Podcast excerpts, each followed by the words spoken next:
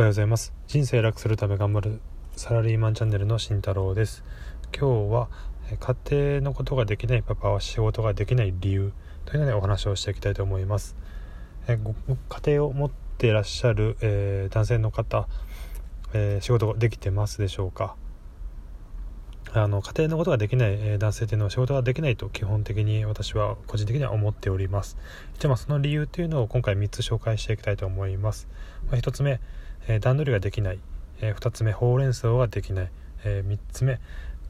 効率化ができない。この3つになります。じゃあ順番に説明していきます。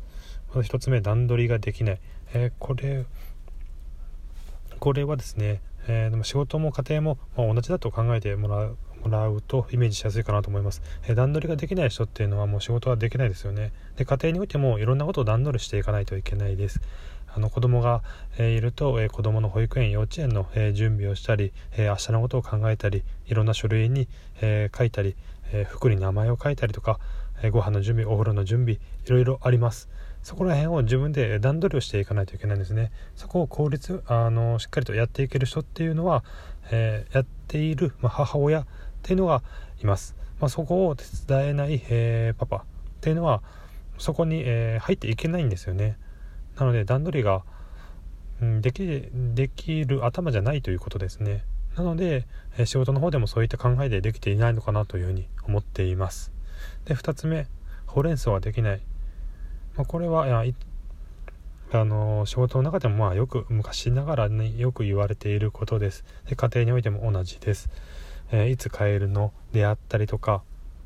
えー、来え、今度の休みに休日出勤があるとか振り替え休日があるとかそういったもう、え奥さんとの、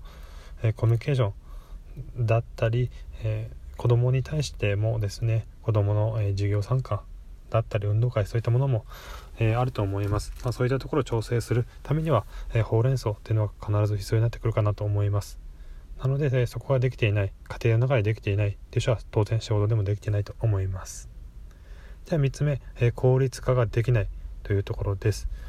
え、これはですね仕事の中であの効率化、え、しようと思っている方も多いと思います。で家庭でもま効率化をしていくと、えー、いろいろ楽になっていく部分もあると思います。家庭においての効率化一番いい効率化って何でしょうか？私個人が思うのはワンオペじゃなくてツーオペでやることですね。まあ当然ですよね。仕事でも1つの業務に対して1人だけがやる。じゃあその人が、えー、風邪をひいたらどうするのか。もう業務回らなくなってしまう。じゃあ2人できる人がいればじゃそこは入れ替え入れ替えながら、えー、やっていける。というのは効率的ですよね。これも家庭も同じです、えー、2人ともがその同じ業務が、え仕事が、えできればそれスイッチができるんですよね。今こっちをやってる時にじゃあ交代をしてこっちをやるというようなそういったことができるので非常に効率的にあの育児であったりとか家事が回っていきます。なのでそういったことを当たり前のようにできている、えー、パパっていうのは仕事ができます。逆に、えー、できていない人っていうのは、え、仕事ができないと思っています。なので、えそういったところ皆さん、え見てはいかがでしょうか。でパパの、え方々、えそういったところえー、ご家庭でできているか自分自身でチェックしてみてください。では今日は以上です。